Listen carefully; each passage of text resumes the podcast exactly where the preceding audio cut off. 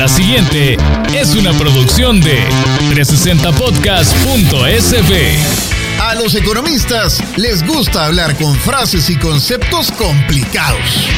Globalización. Impuestos progresivos. Política monetaria. Reservas monetarias internacionales. Hiperinflación. Utilidad marginal. Tasa de amortización. Ya es hora de hablar de economía, pero en cristiano, en términos digeribles para todos. Y este podcast es para eso. Presentamos a Mariana Belloso en Economía Masticada.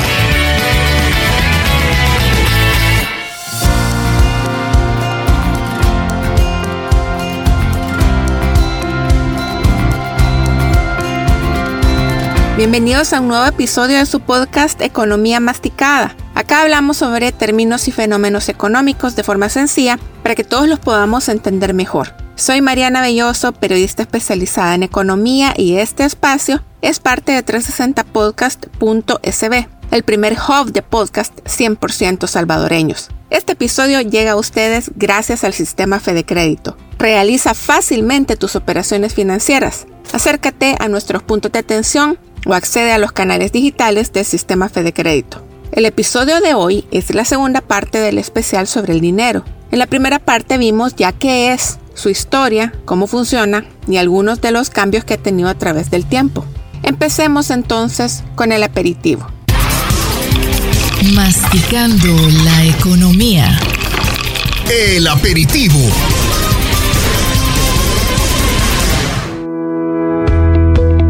Hagamos un recordatorio rápido.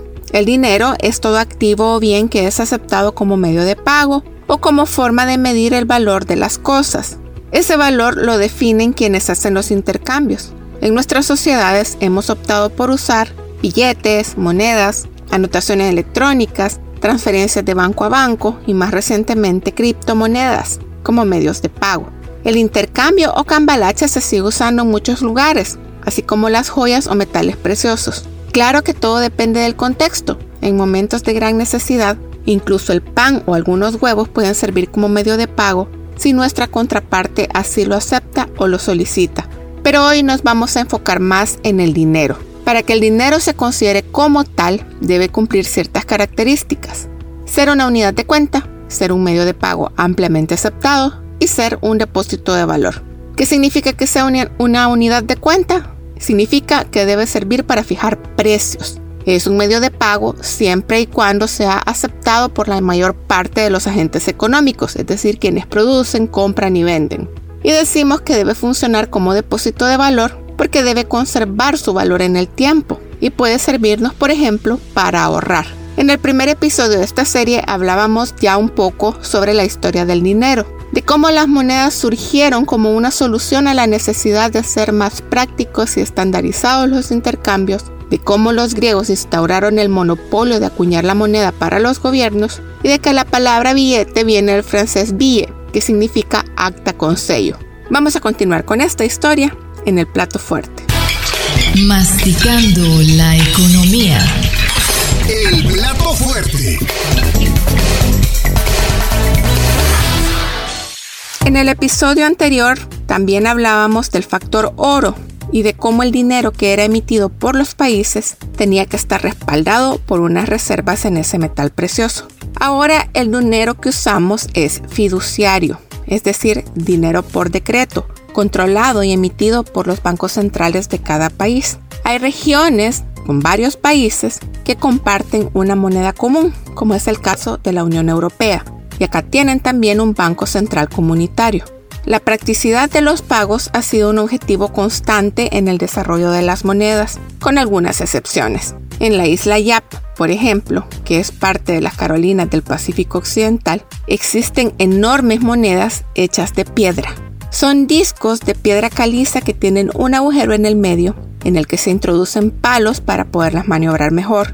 Estos discos, conocidos como fei, tienen diferentes tamaños y representan acumulación de riqueza a través del tiempo. No se usan para las operaciones del día a día, sino para cuestiones más ceremoniales, como el pago de dotes, la compra de terrenos y la cesión de herencias. Como algunos de estos discos son tan grandes, al pasar de mano no las mueven físicamente, sino que solo se hace el reconocimiento público del cambio de propiedad.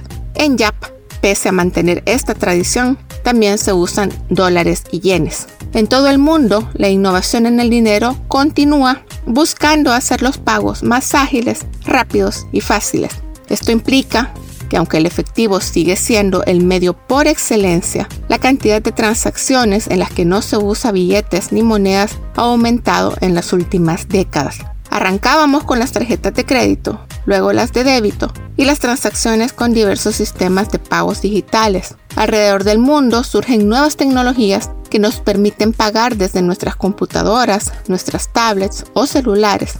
Y para que sea posible que paguemos por un clic, existe detrás toda una maquinaria de acuerdos interbancarios, de regulaciones nacionales e internacionales y de entidades intermediarias. Del dinero plástico y las transacciones de pagos electrónicos, hemos pasado a las criptomonedas, como el Bitcoin, del que hablamos más a profundidad en el primer episodio de Economía Masticada cuando estrenamos este podcast. No existe consenso en cuanto a que el Bitcoin y otras criptomonedas similares puedan funcionar como dinero, porque difícilmente cumplen con las funciones de ser unidad de cuenta para definir precios de manera generalizada, medio de pago ampliamente aceptado o reserva de valor.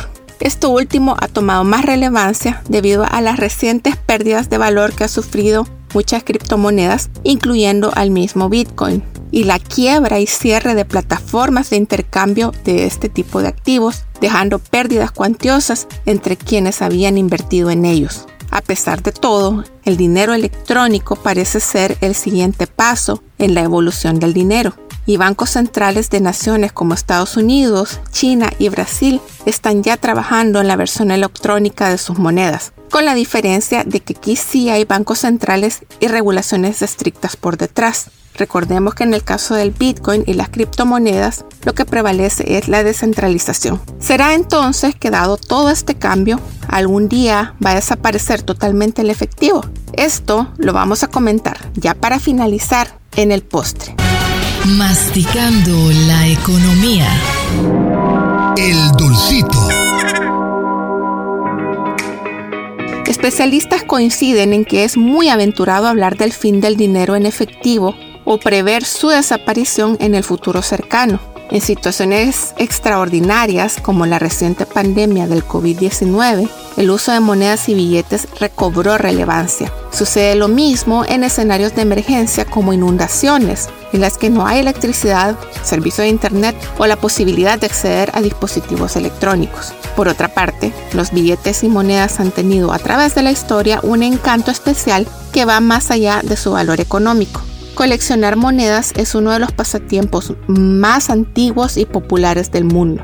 Quienes lo practican aprecian a los billetes a las monedas por su rareza, por su belleza o porque sienten que estos los conectan con personas y lugares. Esta práctica, conocida como numismática, se complementa con el estudio de estas piezas y el reconocimiento de su valor cultural, histórico y político.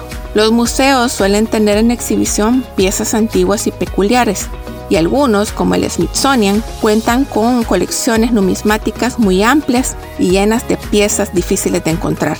En El Salvador, no nos vayamos tan lejos, no es raro que las familias tengan guardados algunos colones, la que fue durante varias décadas nuestra moneda oficial, e incluso existen cuadros que incluyen monedas y billetes de colón que suelen venderse como souvenirs o como artículos nostálgicos. ¿Usted ha coleccionado alguna vez monedas? ¿Le ha pasado que alguien viaja y usted le pide que le traiga un billete o una moneda como recuerdo? Es posible que esté encaminado a ser un fan de la numismática. Hasta aquí nos vamos a quedar por hoy. Espero que hayan disfrutado este episodio, que lo compartan y que inviten a sus familiares y amigos a suscribirse. Soy Mariana Belloso y le invito a que visite la página de 360podcast.sb donde encontrará contenido de calidad producido por salvadoreños.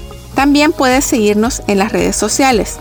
En Instagram y en Facebook aparecemos como 360podcast.sb y en Twitter aparecemos como 360podcast-sb. A mí me encuentra en Twitter a través de mi usuario arroba BIIOSO y ahí me puede comentar, hacer preguntas o sugerirme temas que quisiera escuchar en este podcast.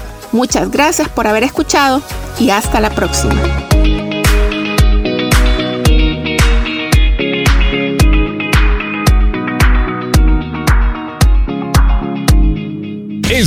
Fue una producción de 360podcast.sb.